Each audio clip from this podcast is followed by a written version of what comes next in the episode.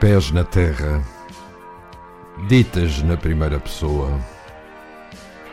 Embarcamos nesta crónica quinzenal da autoria de Raquel Ochoa e vamos sempre, sempre em frente, até, quem sabe, termos dado a volta ao mundo.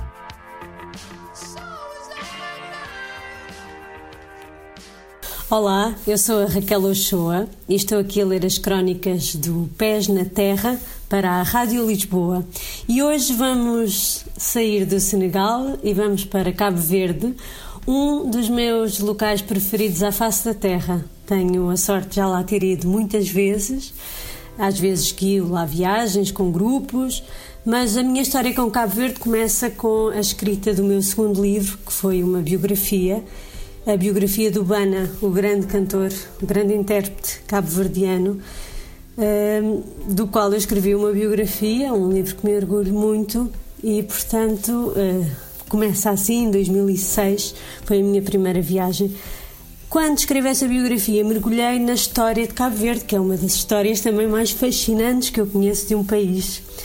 E escrevi sobre isso na, na biografia. Portanto, hoje é uma crónica um pouco diferente, porque apesar de ser a aventura de Cabo Verde enquanto país não é ainda eh, eh, eh, não são ainda as minhas passadas por lá e sim um resumo que fiz no Pés na Terra, meu livro, sobre a história de Cabo Verde que acho eu fascinante e por isso vou-vos ler esta crónica específica que chamei Rápido Mergulho na cronologia de Cabo Verde.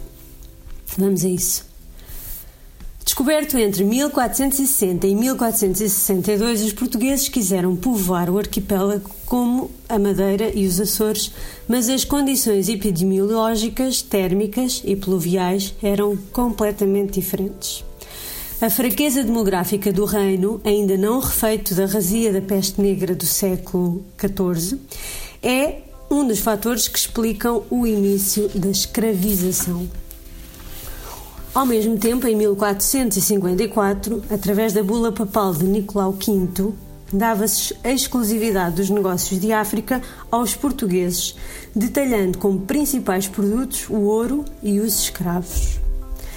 Em 1510, John Major, um dominicano escocês, declara que a própria ordem da natureza explica o facto de alguns homens serem livres e outros escravos, e, em 1520, o teólogo Paracelso afirma que os ameríndios não descendem de Adão e Eva. É esta a base moral que mais tarde servirá de justificação para a expatriação de africanos para o continente americano. A ilha de Santiago é a primeira a recebê-los. Para o seu povoamento chegaram portugueses e genoveses, muitos dos quais judeus, oriundos principalmente do Alentejo e do Algarve, mas também da Madeira. A segunda ilha a ser povoada foi o Fogo e a terceira, um pouco por acaso, a Brava, fugindo da erupção vulcânica de 1675. O que se sabe é que em 1582, em Santiago e no Fogo, existiam 13.700 escravos para 100 europeus. São Vicente e o Sal só serão povoadas quase 300 anos depois e, portanto, desenvolve-se uma cultura completamente diferente. Em Santiago e noutras ilhas do Sotavento, vive-se uma experiência de miscigenação genética sem precedentes. As relações sexuais livres generalizaram-se de tal forma que em 1620 um decreto real estabeleceu que as mulheres brancas prestes a serem deportadas para cumprir pena no Brasil fossem para Cabo Verde. Uma coisa é certa: quer os descendentes de donos, quer os descendentes de escravos, viram-se forçados a enfrentar os mesmos riscos doenças, secas, chuvas, erupções, epidemias e devastadores ataques de piratas. No final, todos sofriam, uns mais do que outros, é certo, mas todos sentiam o abandono da metrópole, a insularidade e a inclemência da natureza. No capítulo dos ataques de piratas, Santiago e outras ilhas, como Fogo e a Boa Vista, foram saqueadas por Francis Drake em 1578 e 1583. Em 1712, o ataque do francês Cassard marcou de tal forma a cidade velha, em Santiago, que nas crónicas da época se escreveu a cidade ficou uma necrópole que jamais poderá renascer das cinzas. Destes ataques ou de outras oportunidades para se evadir, os escravos trepavam o vertical das montanhas e o áspero dos caminhos, também nas crónicas da época, para encontrarem a liberdade onde ninguém se daria ao trabalho de os procurar, no interior montanhoso como a Assomada, onde começaram a estabelecer-se e a organizar-se. Os escravos exorcizavam a sua dor através do toque de tambores, cantos, danças que davam pelo nome de cateco, gondom, pembera, funaná, ou seja, algo que aos ouvidos dos donos soava como um terrível batuque. Hoje em dia, esta é uma das formas musicais mais conhecidas de Cabo Verde mas porque se há coisa que este povo desenvolveu e sublimou, foi a música.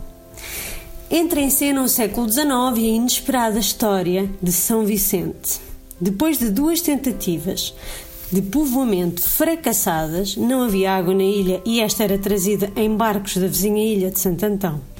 Mas, avançando uns anos, este lugar, com o advento da navegação a vapor, por ter um porto concessionado aos ingleses, tornou-se uma escala de suma importância, o mais importante do Atlântico Médio.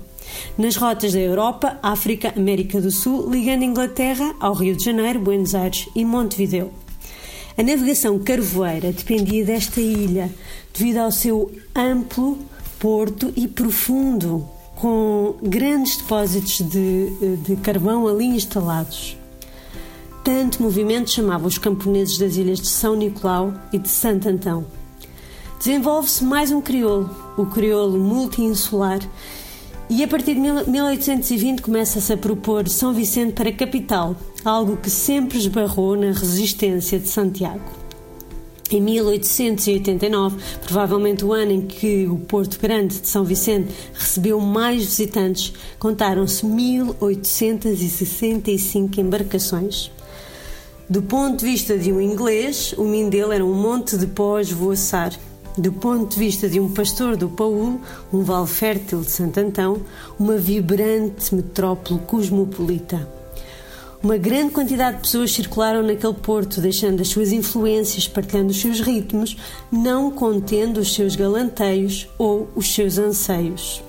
Os cabo-verdianos receberam isto tudo de braços abertos e depositaram-no no caldeirão da música, de onde saiu o aperfeiçoamento da morna e o nascimento da coladeira. O mundo confluiu nestes acordes de guitarra, nestas notas midas pelo cavaquinho. A festa encontrou aqui grandes compositores, grandes intérpretes e ávidos ouvintes. E a festa, essa, dura até hoje.